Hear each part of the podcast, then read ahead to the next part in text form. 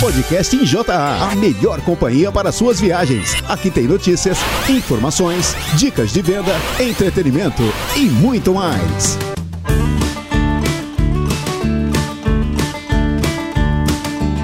Olá, equipe! Finalmente chegamos na última semana do mês de julho. Tem gente rindo de orelha a orelha porque já conseguiu bater e até superar a sua meta. E você, como está? Se não é ainda o seu caso, calma! Ainda temos até sexta-feira para fazermos números. Confie nas campanhas, faça um bom planejamento e tenho certeza que cumprirão os seus objetivos. Hoje é dia do agricultor. Se você conhece algum pecuarista que também é agricultor, estenda os nossos parabéns. Essa classe também merece muito o nosso respeito. E vamos seguir em frente, porque você sabe, camarão que dorme, a onda leva. Chegou a hora de ouvir aquela violinha bem tocada, anunciando os aniversariantes da semana. Já está no ponto aí, Luiz Paulo? Acompanhe agora os aniversariantes da semana.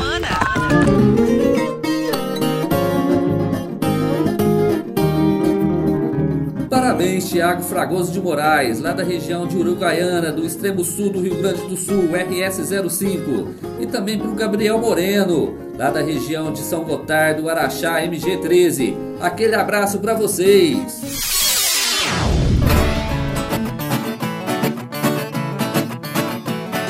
A beirada do telhado é morada do cuitelo. Sanhaço tem pena verde, mora no pé do marmelo. No galho da laranjeira, sabiá deita amarelo.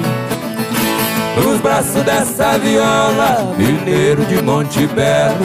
Quando entro no catira, os meus pés são dois martelos.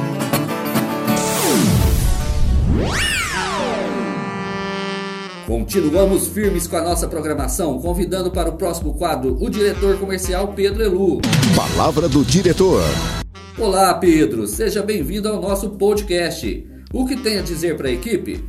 Olá, equipe! Espero que todos estejam bem. Primeiro, parabenizo a todos vocês da nossa família JA pelo excepcional desempenho e crescimento que estamos alcançando esse ano de 2020. E, acima de tudo, quero valorizar e agradecer o empenho e responsabilidade de todos frente a esse cenário triste de Covid.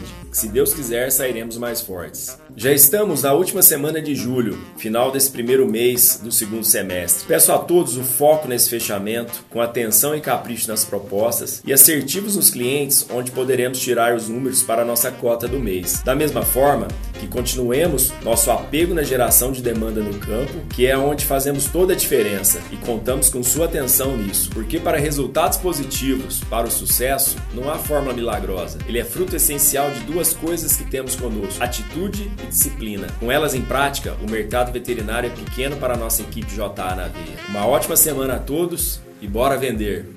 Obrigado, Pedro. Faça chuva ou faça sol, temos que seguir o nosso caminho com fé em Deus. Vamos saber como está a previsão dessa semana pelo país. Previsão do tempo. Previsão do tempo. Acompanhe o clima de sua região.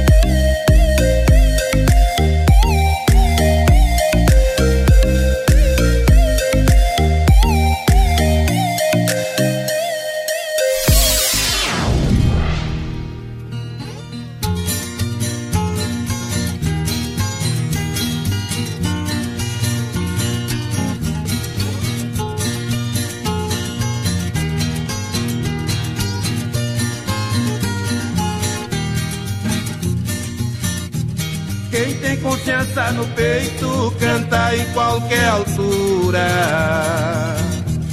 Quem tem confiança no braço não põe arma na cintura.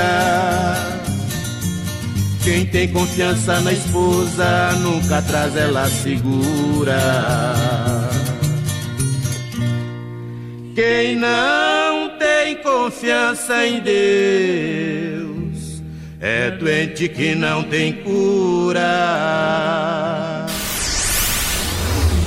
Quem é do ramo sabe. Mês de agosto é época de parição e o momento é perfeito para vender ainda mais Pro Bezerro. Por isso, no quadro Saiba Mais de hoje, o Eduardo falará sobre esse produto inovador da JA. Saiba mais sobre. Com o argumento certo, você vende mais. Olá, Eduardo, tudo bem? Fala um pouco mais pra gente sobre o Pro Bezerro. Olá, César. Olá, você que está nos acompanhando aí, acompanhando o nosso podcast. Então, César, o Pro Bezerro é um dos carros-chefes da JA. É uma formulação inédita, primeira associação de um indectocida com antimicrobiano naturalmente de longa ação, feita especialmente para bezerros. Penicilina G-benzatina é, é um fármaco do grupo dos beta-lactâmicos que atua sobre bactérias gram-positivas, sendo aquela de ação mais prolongada, mantendo níveis plasmáticos de aproximadamente 28 dias no organismo do animal. Em relação à ivermectina, essa protege o bezerro da miíse, da bicheira, muito comum nos primeiros dias de vida do animal. E o mais importante, essa associação é inédita, pois protege o bezerro da entrada de patógenos pela via umbilical, que é a porta de entrada de inúmeras doenças uh, secundárias, como pneumonias, diarreias bacterianas, poliartrites, entre outras doenças, César. E, ô Eduardo, me diz aí, por que usar o Pro Bezerro? César, o Pro Bezerro é, ele é muito importante, porque na, no primeiro mês de vida do animal é o momento onde há mais, a maior quantidade de mortalidade até o desmame. Cerca de 70% das mortes acontece uh, no primeiro mês de vida.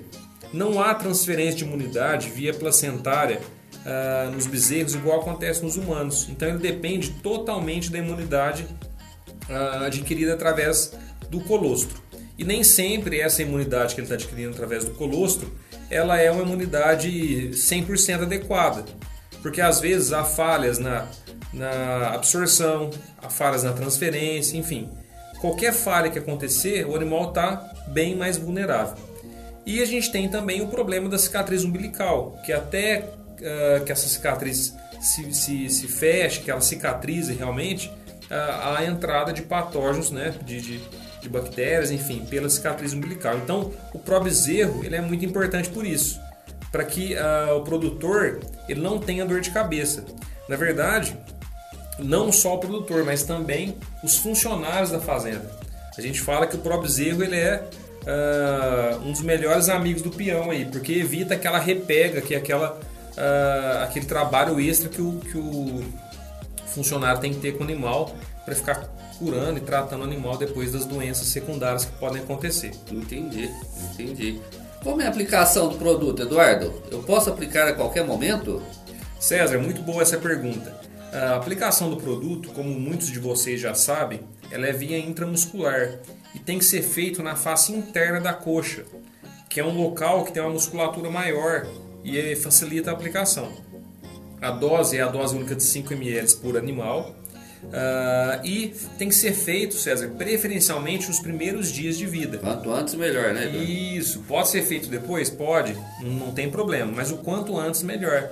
Uh, lembrando que as infecções umbilicais elas acontecem geralmente nos primeiros dias de vida mesmo, Sim. porque é quando o umbigo ainda está aberto, a cicatriz umbilical ainda não se fechou, enfim. Então, por isso que a gente recomenda que se faça o quanto antes. Mas se não der, também nos primeiros dias, pode ser feito depois sem problemas. E me diz uma coisa, Eduardo, o pró-bezerro pode desencadear resistência no bezerro? César, isso aí na verdade é um mito. Uh, o pessoal fala muito desse, desse ponto de resistência, só que não tem como o animal ficar resistente. Quem poderia ficar resistente seriam as bactérias, no caso.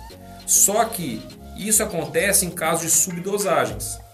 Como o Probezero é um produto uh, que tem uma, uma dose adequada, né, terapêutica adequada, e a via de aplicação, a via parenteral, a via injetável, a gente garante que o animal realmente recebe essa, essa dose terapêutica e recebendo essa dose terapêutica ele vai ser eficaz na eliminação das bactérias, não havendo risco de uh, resistência antimicrobiana. Então realmente isso não acontece com o Probizero. Muito bom, muito bom. O Eduardo, e quais argumentos podemos utilizar para vender o produto? Ô César, argumentos aqui não falta. Probezerro, a gente tem que bater muito no ponto que ele realmente é uma associação uh, de um antimicrobiano junto com um antiparasitário feito especialmente para bezerro, isso nós não temos no mercado. É um ponto importante a gente falar. A gente tem que falar que o produto ele garante uma proteção de um mês aí, que é o período mais crítico né, para os bezerros, como já comentamos anteriormente. Uh, ele tem essa ação metafilática que ele atua tanto na prevenção né, na, na, da, dessas enfermidades, tanto as enfermidades diretamente relacionadas ao umbigo quanto aquelas secundárias que nós já falamos, uh, além de tratar também quando o animal adquirir essas enfermidades. Uh, produto em dose única, então isso é um ponto que a gente tem que ressaltar, facilita a vida do peão uhum. e como já comentamos também, ele diminui a repega porque ele não vai ter tanto aquelas doenças secundárias de umbigo, umbigo grosso, poliartrite, enfim. Então é um ponto que tem, tem que ser ressaltado. Uh, e vale lembrar também, pessoal, que em alguns casos onde o, o, pecuarista prefere comprar apresentação em seringa individual, isso também facilita demais a aplicação. Sim. Né?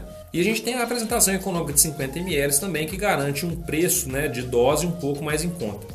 Pessoal, outra coisa que vale a pena a gente falar é o seguinte, que a gente tem que também aprender a fazer conta e mostrar para o pecuarista que a utilização do próprio zerro Uh, além dela facilitar uh, o manejo da, da, propriedade, como já falamos, ele também aumenta a lucratividade do, do produtor. Por quê? Do pecuarista. Porque quando a gente perde um bezerro, a gente está subutilizando todo um sistema, toda a estrutura que o, que o pecuarista tem que ter para poder uh, ter esse bezerro. Né? Então, a gente tem até um estudo né, na nossa apresentação do próprio bezerro, que a gente está atualizando agora, que é o seguinte: para você ter 100 bezerros, você precisa de ter 60, 164 animais. Dentre eles, né, 100 ah, vacas, 20 novilhas de um ano, 20 novilhas de dois anos, 20 vacas de descarte, enfim. Ah, então, toda vez que você perde um bezerro, você está subutilizando toda, esse, toda essa estrutura animal que você tem na, na propriedade. A gente pode, pode e deve mostrar isso para o pecuarista também.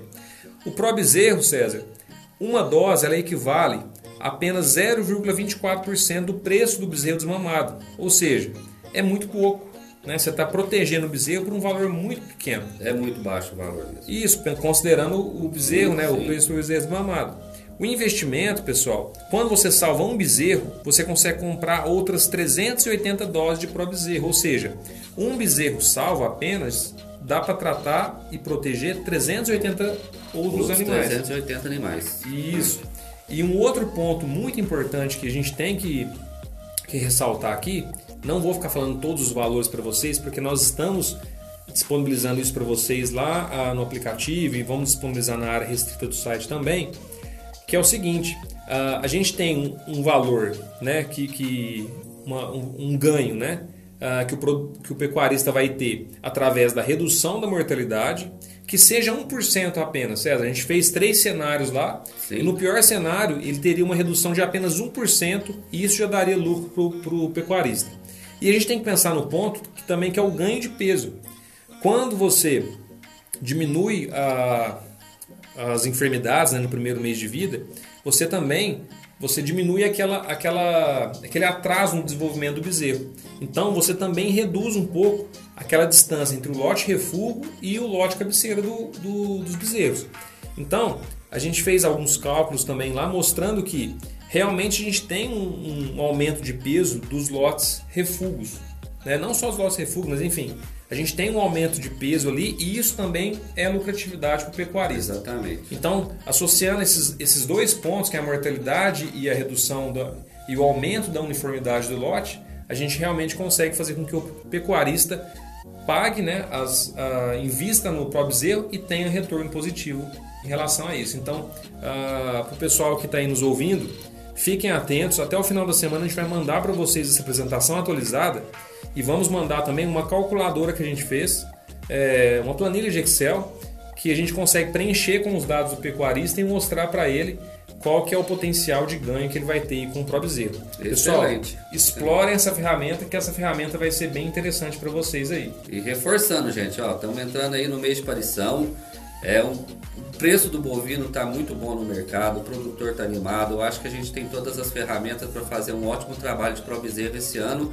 E tenho certeza que no próximo futuro podcast aí eu vou estar com números bem positivos de recorde de venda Pro Bezerro em 2020. Conto com vocês. Vamos lá, galera. Vamos para cima. Obrigado, pessoal! E para falar sobre as vendas do Pro Bezerro, convidamos o Fábio, da região de Cáceres e Cuiabá, no Mato Grosso, para dar umas dicas pra gente. Ele e seu promotor Thiago estão conseguindo a cada dia mais aumentar as vendas do Pro Bezerro em sua região. Fábio, conta pra gente, quais são as suas principais estratégias para a venda desse produto? Tudo bom, César? Como vai? Primeiramente, obrigado pela oportunidade de poder compartilhar nosso dia a dia e a nossa experiência com o Pro Bezerro. Bom, o Pro Bezerro, como todo mundo sabe, ele é um produto exclusivo que somente a JA tem. E eu costumo até brincar que ele é o nosso abre porteira das fazendas quando a gente vai fazer um trabalho. A gente vai com o intuito de trabalhar em cima do Pro Bezerro. Depois que dá certo, a gente começa a é, verticalizar o cliente com outros produtos da nossa linha. Mas por que, que vale a pena focar, ter um foco maior em cima do Pro Bezerro? Dois pontos que me chamam a atenção é o seguinte: a questão da exclusividade é um mercado, a produção de bezerro, o mercado de cria tem um déficit muito grande, ele tem uma, uma carência e só nós estamos trabalhando nessa área de, de prevenção. Então se torna um trabalho interessante nesse ponto. Outra coisa que é importante ressaltar é que vale muito a pena é o valor agregado do produto, né? Levando em conta que eu trabalho com mais com gado de corte, mas assim, hoje o gado de corte gasta assim, cerca de 15 reais ano em saúde animal e o Pro Bezerro sozinho vem numa dose de cerca de 5,50. Nós estamos falando de cerca de 35% só no custo do Pro Bezerro já. Então é um produto de valor agregado que quando a gente acerta as vendas, a gente aumenta o faturamento. E como que nós desenvolvemos o trabalho do Pro Bezerro aqui no Mato Grosso? A primeira coisa foi com certeza o trabalho de campo, intensificar o trabalho de campo, fazer visita nas fazendas e apresentar o produto. Igual nós falamos, é um produto técnico de valor agregado que não tem uma venda espontânea, pelo menos até o cliente usar pela primeira vez. Depois que usa a primeira, ele dá, dá continuidade no uso. Mas eu, uma dica que eu dou aqui que a gente usa bastante, nós temos um, na área técnica restrita lá uma apresentação que é pecuária de cria, como aumentar seu lucro. Essa apresentação, quem não teve acesso ainda, dê uma atenção especial porque ela é muito, ela é autoexplicativa, é muito fácil. E quando você apresenta isso para o produtor rural, vai criando um enredo que ele vai entendendo, vai acompanhando, ao ponto de que ele percebe o quanto o investimento, por mais que seja um pouquinho mais alto, ele se paga, o produto se paga assim, ele vai ter um retorno sobre o investimento. Então, quando e muitas vezes os clientes antes de eu terminar a apresentação, ele até fala: se esse produto faz tudo isso que você está falando mesmo, então eu preciso desse produto aqui na fazenda. E então, quando o cliente chega a esse ponto, é que 50% da venda já foi efetuada. Você chamou a atenção do cliente, criou o interesse dele. O que resta a partir daí é comprovar os resultados. Então, você faz um trabalho em alguns lotes lá, faz, observa o resultado lá e mostra para ele. Eu tenho certeza que o cliente que usa pela primeira vez, ele dá continuidade. Depois disso, começa o boca a boca, né? É vizinho falando para vizinho, veterinários falando com outros veterinários, e nisso vai despertando a curiosidade de quem ainda não conhecia o produto ou não experimentou, e consequentemente vai aumentando as vendas. Depois que a gente faz todo esse trabalho, a gente começa a verticalizar, igual eu falei, o nosso abre porteiras.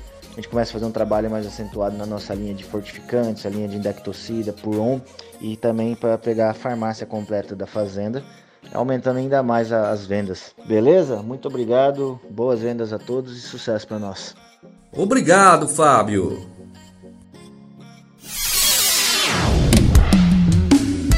Pensando bem, meu bem, a gente não tem nada a ver. Você é princesa e traz tanta beleza, eu nem sei porquê. Você me dá atenção, então escuta o que eu vou te dizer. Eu sou filho do mato, eu venho da roça. O meu pai foi vaqueiro, minhas mãos são grossas. Eu não sou doutor, não sou engenheiro. Não tenho dinheiro, só trago comigo meu cavalo ligeiro. Ela escorou no meu peito e disse vaqueiro. O meu pai é doutor, advogado, engenheiro. Ele é fazendeiro, eu não quero dinheiro. Eu só quero é você, só quero é você, eu só quero é você.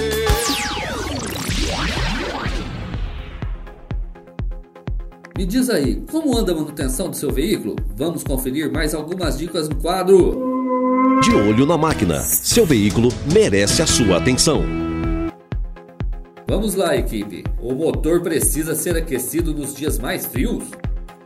Isso é um mito. Essa prática caiu em desuso nos modelos de automóveis mais novos devido à injeção eletrônica. Graças a ela e à maior eficiência das atuais bombas de óleo e combustível, a lubrificação do sistema e a dosagem da mistura de ar e combustível já estão programados automaticamente para a próxima partida. Atualmente, o motor deve ser aquecido com o carro em movimento. Deixar o carro em ponto morto nas descidas traz economia de combustível? Isso é mito, porque nos carros com injeção eletrônica o sistema identifica que não precisa injetar combustível e interrompe o fluxo vindo do tanque. Além disso, é questão de segurança usar o freio motor nas descidas, portanto, nunca use a banguela. É indicado misturar gasolina e álcool nos veículos flex para o combustível render mais? Eu vou dizer que eu conheço gente assim, hein? Os carros flex estão preparados para ter o mesmo rendimento com álcool gasolina e com qualquer mistura entre os dois combustíveis. Não existe a história de fazer contas para colocar um percentual de álcool e outro de gasolina. Deixar o ar-condicionado ligado gasta o gás do sistema? Ligar o ar-condicionado do carro não gasta o gás do sistema. Aliás, não precisa ser completado ou reposto se tudo estiver em dia. Ele só vazará em caso de defeito. E aquela história de atravessar lombadas com as rodas na diagonal é melhor? As suspensões dos carros modernos estão preparadas para as lombadas, portanto, o melhor é atravessá-las com o carro reto em baixa velocidade para ter menos torção no monobloco e não sobrecarregar os amortecedores. Silêncio da noite,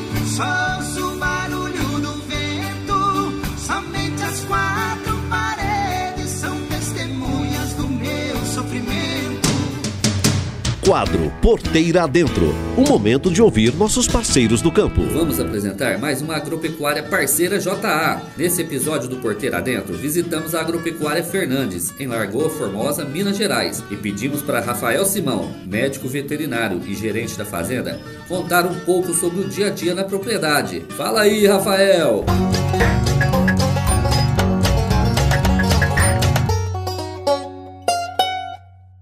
Hoje, Agropecuária Fernandes tem uma produção média de uns 8 mil litros de leite, com 240 vacas em lactação, dando mais de 30 quilos de média dia.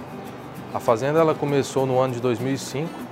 O patrão foi no leilão, arrematou um grupo de novilhas, até ele brinca, né? Bebeu uns goró lá junto com os amigos e arrematou esse grupo de novilha. Mas o intuito era ele pegar essas novilhas, levar elas até próximo ao parto e levar novamente no leilão e tentar ganhar algo sobre esses animais. Aí acabou que nesse intervalo alguns dos animais foram parindo, ele começou a gostar um pouco da atividade e resolveu é, entrar na, na atividade leiteira, que no caso está até hoje, no ano de 2019, com uma nova, um novo projeto já com sistema de compost barn, um sistema de ordenha carrossel, com um projeto final aí para 1.200, 1.300 animais. Isso é uma coisa que a gente nunca mediu esforço, foi para ter medicamentos de excelente qualidade, porque a gente trabalha com a raça especializada para a produção de leite, a gente sabe que esses animais adoecem e a gente quer o retorno desse animal para a produção quanto antes. Então, assim, a utilização de medicamentos de qualidade, eles nos aceleram rapidamente esse retorno do animal enfermo para o animal em produção. E isso visando sempre né, o que a gente já tinha falado, que é a produção e receita para fazenda. Mas os medicamentos que a gente mais trabalha JA na fazenda, a parte de mastite, né, a gente utiliza muito a mastite clínica e o celateiro. O Hidralac também, a gente sabe de um desafio enorme que tem, a fazenda já teve, hoje já não tão passa por essa, essa, esse desafio mais, que a parte de diarreia. Mas a hidratação de bezerras, esse medicamento é muito importante, né? deve ter na, na, na prateleira de todo mundo. É, o, o Prador, o, o medicamento recém-lançado da JA, acho que na região a gente foi uma das primeiras fazendas a fazer a utilização do Prador. Depois que ele entrou na fazenda, ele veio para ficar mesmo. Um, medicamento de excelente qualidade e como é um anti-inflamatório, em todos os casos né, inflamatórios que tem na fazenda, a gente utiliza hoje o Prador. Fique por dentro das notícias do campo. Nos últimos meses, os recriadores e invernistas têm registrado piora no poder de compra de animais de reposição diante dos valores recordes do bezerro e do boi magro. Considerando-se as médias mensais deflacionadas, a arroba do boi gordo no estado de São Paulo registra ligeira desvalorização de 1,42% no acumulado deste ano, ao passo que os valores do bezerro e do boi magro subiram 27,5% e 13,6% respectivamente, segundo informa o CPEA. Diante desse cenário, o pecuarista terminador precisa de mais arrobas de boi gordo para a compra de animais de reposição. Destaca o CPEA, acrescentando que, além da reposição, que representa mais da metade dos custos de produção do pecuarista, a forte valorização do dólar frente ao real também elevou os preços de importantes insumos pecuários que são importados. Em São Paulo, os preços do boi gordo seguem firmes, por volta de 220 reais a arroba, enquanto o bezerro é negociado acima de 2 mil reais por cabeça, desde meado de junho, e o boi magro, de R$ 3 mil por cabeça, ambos recordes reais da história do CPEA. Diante da escassez de vacinas contra brucelose no mercado, o produtor rural mineiro poderá obter a GTA, Guia de Transporte Animal para comercialização e abate de animais, sem a necessidade de imunização das fêmeas na propriedade. E isso apenas em municípios em que for confirmada a falta de vacina. O sistema FAEMG, Federação da Agricultura e Pecuária do Estado de Minas Gerais, reconhece a importância da vacinação contra a brucelose. Por isso, a liberação da GTA sem a imunização será permitida apenas em regiões em que a falta da vacina for real. Os responsáveis pelos sindicatos de produtores rurais devem confirmar a informação junto ao escritório da IMA no município para garantir a liberação. A medida foi tomada para evitar prejuízo aos pecuaristas. Rir faz bem. Nem só de venda vive o homem. Professor, mas você sabe que a bisavó das mães desses meninos era até uma velha tinada, né, senhor? Uai, rapaz, do jeito que ela falou, e logo tem butucô É, mesmo, ué, a tal bicicleta vazou esse mundão tudo aí, até chegar aqui na gente, né? e rapaz, e a topada minha com essa tal bicicleta a primeira vez me esfolou tudo. É, rapaz. É. E como é que foi o encontro? Uai, menino, nessa época, só que pegou a sair essas bicicletas, esses recursos, uma ocasião, a mulher arrumou lá uma pirringuiça, uma clamura, uma gemura esquisita, aquilo não melhorava. Eu arrancava uma saroba ali no terreiro mesmo, fazia uma charopada, dava pra beber, foi ficando pior. Aí eu manei danou, aí eu tentei levar ela pra cidade, para um doutor dar uma reforma nela pra mim.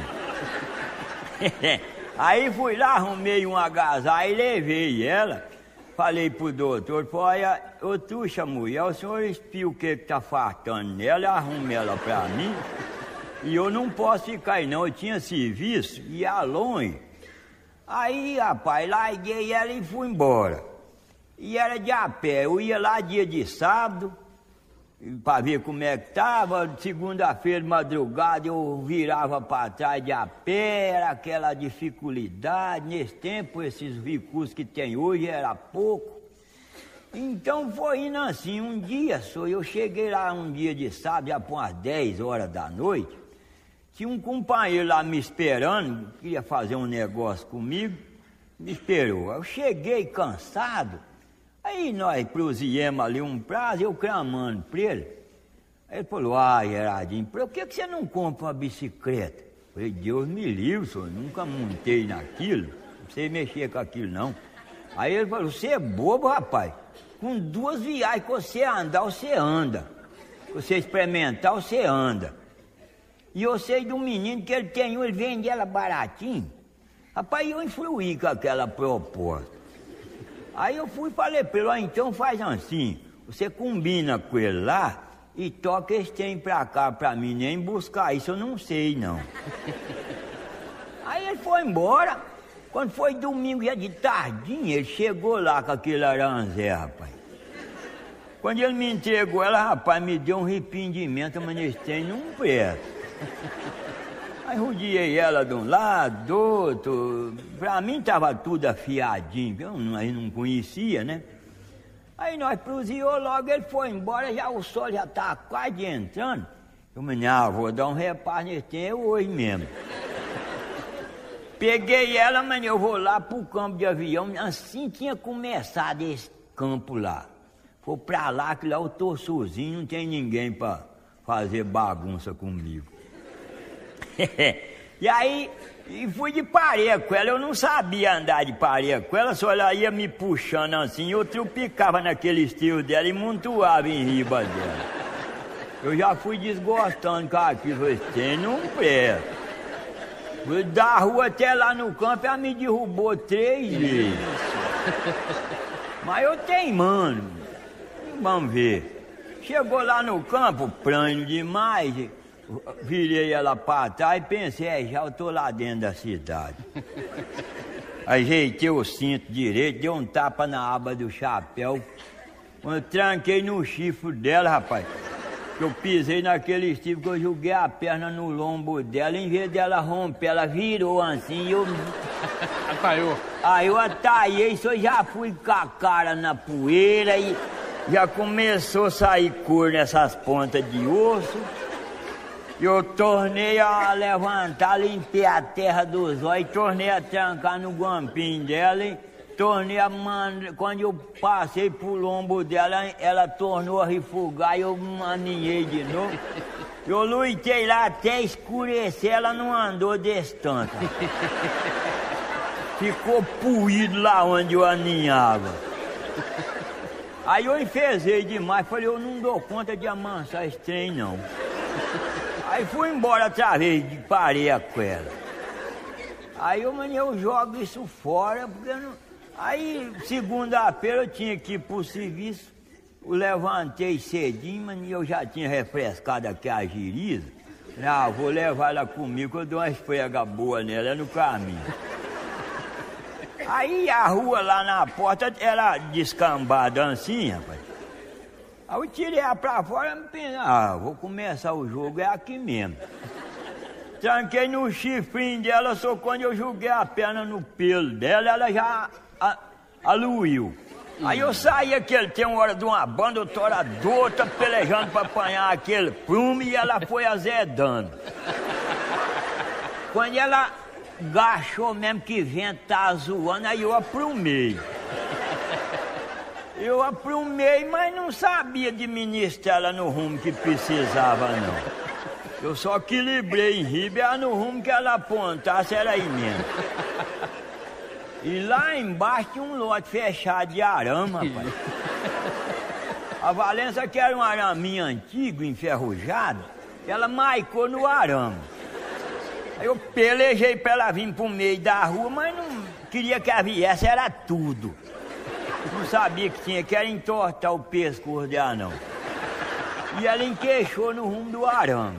E eu tô pelejando, tô pelejando. Quando eu vi que ela, nós ia no arame mesmo, aí eu lembrei, menino, eu falei, ah, gente, eu vejo o povo falar que santo acorde a gente, agora só aborrecendo eles, porque senão morre mesmo. Aí eu gritei um santo, ele não tava em casa. Gritei outro, ele tava acudindo outro por outra banda. Até que eu gritei um mais, agraduado, mas aí não já tá chegando no arame. Aí quando eu vi que ia, eu, mano, eu vou aprumar que eu bato o estamo e cai de costas. Quando eu aprumei, rapaz, o rodeiro de diante ela também levantou e. Tá! Nós vazou. O santo não pôde parar ela pra mim, mas ajudou a torar o arame pra nós passar. Aí quando. Mas eu- você não agradeceu ele, não? Não, hora que eu desacupei desse aranzé lá embaixo, eu, eu não fiquei sabendo qual é que me acudiu, que eu samei isso tudo. Aí eu agradeci isso tudo. Falei, teve bom. Aí lá adiante a rua já deu de ir acabando aqui a descida, ela foi maneirando a toada, foi maneirando. Quando pegou um rojãozinho assim devagar, eu fui aprender a munhecar aquele trem. Eu pisava de cara, virava, eu acudia de cara, virava, mas, ah, mas quem é louco? E aí, hein, vai naquela labuta, E, e eu não tinha paia de pizza, e eu tinha que passar beirando uma venda, o vendeiro já tinha levantado, mas ali eu compro um botinho de cigarro, eu sendo uns dois aí no caminho, chego lá, isso pros meninos. Aí, e ela lá ia passando mais por uma banda da venda, eu querendo que ela viesse pra banda da venda. Quando eu vi que ela passava pra diante, eu dei um golpe no chifre dela assim, rapaz. Ela fez. "Lá", E, e deitou, só eu entrei dentro da venda com a unha no chão. Pra não levar o nariz no chão. Aí o vendeiro foi ainda danou comigo. Ai, rapaz, tá caindo isso? Aí eu falei, não, é porque o trem atrapalhou ali, mano. Aí comprei um botinho de cigarro de um antiguinho que tinha branquinho, tudo a sair lá adiante. É esse pezinho amarelo, não? Não. Aí furei ele, tirei um, pus no beijo e chamei a binga nele e tornei a montar e tô lutando. Um, um hora num barranco, outra hora à noite e em voo, que é a peleia. Foi logo perto, deu numa descambada de uns 3 quilômetros e ela não tinha era aquele recursinho de minguar a toada, rapaz. Tá, só que a foiminha de ferro. Que ela usa uma borrachinha ali pra. Não tinha não. Quando ela virou assim, ela tornou a anelar comigo no mundo. E o trem foi zoando, foi zoando, e eu chamava o dedo naquele bigode que tem pro baixo do chifre, a coisa que fazia tchá! E a toada tá do mesmo jeito. Eu levava o caicanhar no rodeiro dela, queimava o pé, eu tirava, e em vamos. E o vento zoando. Acho que ela já nem não estava encostando no chão, ela ia mesmo. E eu não. Quando eu senti o calorzinho do, do fogo do pito no beijo. E eu não puxei a fumaça, não, o vento mesmo veio trazendo aquilo. Eu não podia largar do chifre dela para acudir, porque senão levava. Aí eu pensei, olha que eu vi aqui, queima eu guspo ele fora.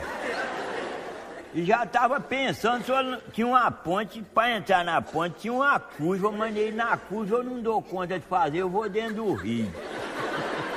Mas aí, quando o fogo apertou, que eu fui cuspir ele fora, eu tinha pregado no beijo. Rapaz, você precisa de ver que maçaroca, rapaz. Eu bufava que nem um jumento para ver se aqui desapregava eu tenho. E eu- quando eu abria a boca para bufar, o vento fazia zoom. Ainda levava o fogo pra dentro, menino. E aí, nós lá ia chegando no mataburra, mas ali nós vamos arrotar e eu desacupo a mão pra acudir. Pois ela passou que nem não encostou, rapaz.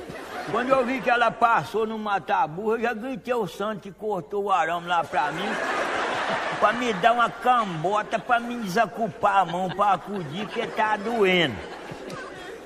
Ele não pôde pular adiante, porque senão ainda ia machucar ele. Aí, mas ele me ajudou a apontar ela num cupim que tinha na beira do caminho. Acho que ele ficou de uma banda e deu um empurrãozinho lá no rumo do cupim. Só que quando nós bateu nesse cupim, ela plumou pra riba. Eu chorei o estamo na nuca dela e passei por riba do cupim. Maiei pra lá e ela caiu de cor. Quando eu levantei que eu fui acudir que tava doendo, já tava aquela pipoca no beijo, a boca pra uma banda, e doendo demais mesmo, e o estamo também doendo. Eu olhei no estamo, não tinha botão de camisa, até a barriga da casa tinha relaxado. Aí faltando uma garra de couro também no estômago. Aí eu mandei ah, um toco, certo? Eu bati em riba dele. Aí eu olhei no cupim lisinho, não tinha toco, mas esse estrago não era. Aí quando eu rodeei o cupim que eu apanhei ela, rapaz, que eu ergui ela, que eu descobri o defeito, até uma, uma birruga na nuca. Quando ela subiu, eu chorei o estômago naquilo e virei. Tava cheio de linha de botão, cor do estômago, tudo ao redor daquela berruga. Aí eu ainda falei sozinho lá, rapaz. Falei, ah, que a miséria que me estragou. Inteirou três objetos que pra mim eu não tenho confiança mais nunca. É bicicleta e cigarro de papel e soldado também.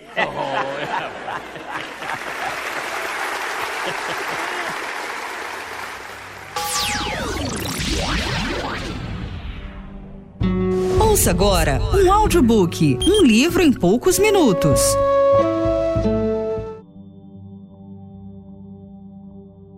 O livro da semana chama-se As Armas da Persuasão, de Roberto Cialdini. Mais um grande clássico para acompanhar em seu caminho. Espero que tire alguma lição para contribuir com o seu dia a dia.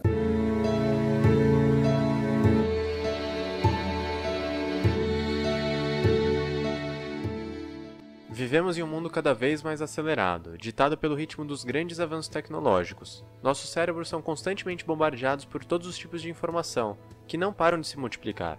Para pouparmos energia para as decisões mais importantes, cada vez mais somos forçados a utilizar uma abordagem rápida, uma espécie de atalho, em que fazemos escolhas com base em uma única informação, geralmente confiável. Na maioria das vezes, esses atalhos nos levam para as melhores escolhas. Mas o grande problema dessa história toda é que esses mesmos atalhos nos tornam vulneráveis para aqueles que os dominam, os profissionais da persuasão. Eles são capazes de obter o que querem de nós, seja um simples sim ou nosso dinheiro, mesmo quando não estamos dispostos a concedê-los. Eles utilizam as armas da persuasão e, com isso, aumentam drasticamente o sucesso. Eu vou te mostrar as seis armas mais poderosas. Desde os tempos mais primórdios da civilização, uma das regras mais básicas de nossas sociedades é a reciprocidade. É como se houvesse uma pressão para que uma pessoa retribua, na mesma moeda, o que a outra pessoa lhe ofereceu. Mas o grande problema dessa regra é que ela nos torna vulneráveis. Por esse motivo, dar algo antes de pedir outra coisa como retribuição se tornou uma tática muito poderosa. Além disso, a regra pode ser usada junto com a rejeição seguida de recuo. Vou te mostrar como tudo isso funciona. Um bom exemplo disso é o que acontece nos supermercados. Imagine que você está andando pelos corredores até que encontra uma pessoa oferecendo amostras grátis de uma nova bebida. Você, simpaticamente, aceita experimentar a bebida de graça. Você acha a bebida boa, mas nada demais, e por isso não pretende comprá-la. A vendedora então sugere que você compre três latas da bebida. Você sente uma certa pressão pelo pedido dela após ela ter te dado a bebida de graça, mas ainda acha o pedido extremo e recusa. Essa é a rejeição. Então ela diminui o pedido para apenas uma lata. Este é o recuo, e a história muda completamente. Você, mesmo sem gostar tanto assim da bebida, volta para casa com uma lata. Arma número 1: Reciprocidade. Um estudo realizado em uma praia mostra outro atalho de nossas mentes. Em um primeiro caso, uma pessoa chegava na praia com um aparelho de rádio e o deixava enquanto ia dar um pulinho no mar. Enquanto isso, um falso ladrão se aproximava e furtava o rádio. Nesses casos, quando não havia nenhum tipo de aviso, apenas 20% das pessoas que estavam ao redor faziam algo em relação à situação, como reagir ou correr atrás do ladrão. Por outro lado, quando o dono do rádio fazia um pedido como: Por favor, você pode tomar conta das minhas coisas? 95% das pessoas reagiu ao roubo. O principal motivo disso é que a maioria das pessoas tem o desejo de serem e parecerem coerentes com as palavras e atitudes. Isso é altamente valorizado pela sociedade. Mas o problema disso tudo é que podemos ser facilmente usados por pessoas persuasivas. Vamos imaginar que você queira comprar um carro, e que ele normalmente custe 50 mil reais, mas você vai até uma concessionária e descobre que ele está à venda por 48 mil reais. Você se anima com a oferta e fica propenso a comprá-lo. O vendedor pede para você preencher alguns formulários. Vocês fazem um test drive pela vizinhança, e quando voltam ele te pergunta: Este é o carro que você quer, não é mesmo? Você, muito animado, responde que sim, elogia o passeio que fizeram e as qualidades do automóvel. Mas então, antes de fecharem o negócio, o vendedor conversa com o gerente da concessionária e volta dizendo que houve um pequeno erro nos cálculos e que esqueceram de incluir o valor do ar-condicionado, e que agora o carro sairá pelos mesmos 50 mil reais. Depois de você ter passado por tudo isso, assumido todo um compromisso com a situação, até mesmo ter dito sim na frente das outras pessoas, é bem provável que você acabe aceitando o valor mais alto. Arma número 2: compromisso e coerência.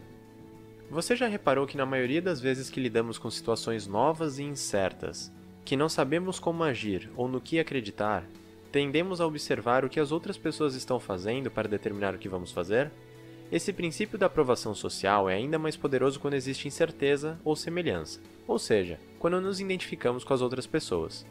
Eu vou te dar alguns exemplos de como isso funciona nas vendas. Você já reparou, quando vai comprar algum produto pela internet, a influência que as avaliações dos outros têm sobre a sua decisão?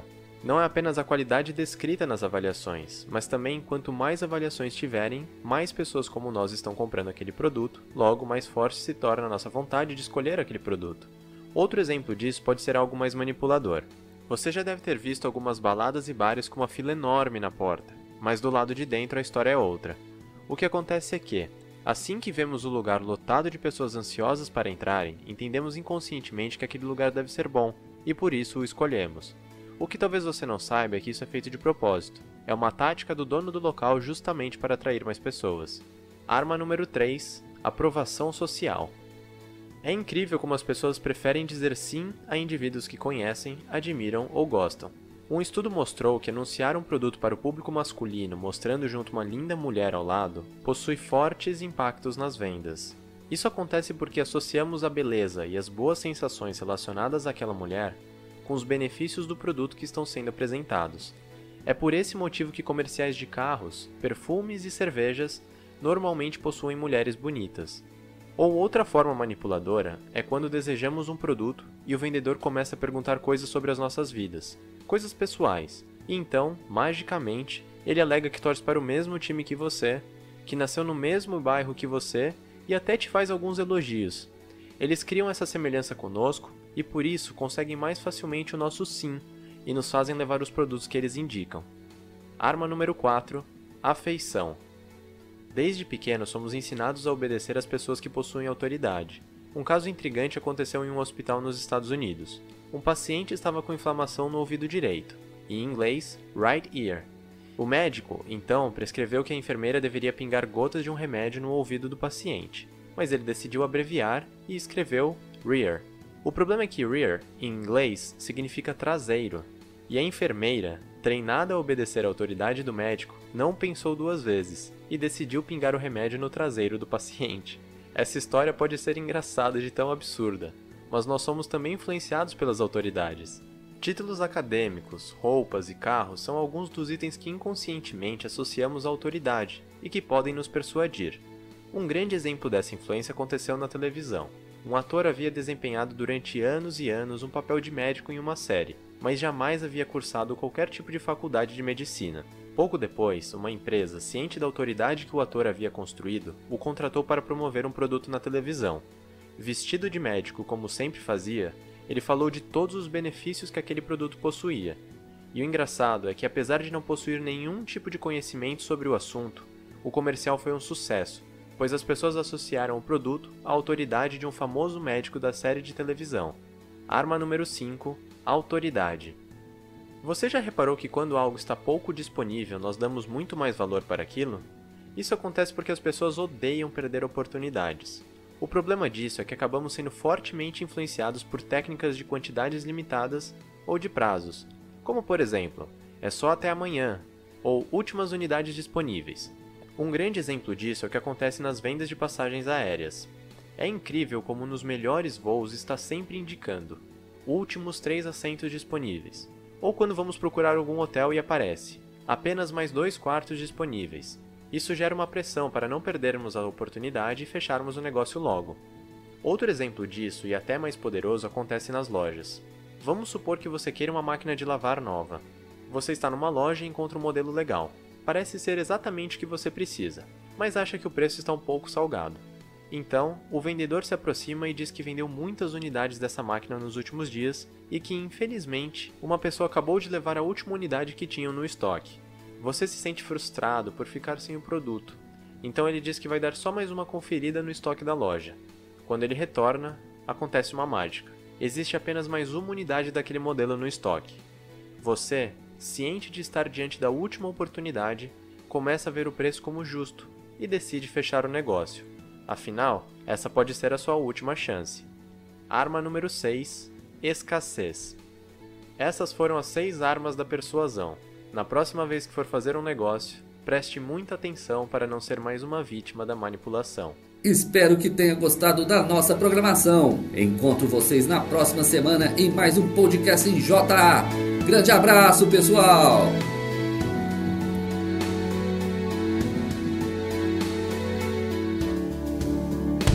Encerra-se aqui mais um episódio do podcast em JA. Obrigado pela companhia e até o próximo encontro.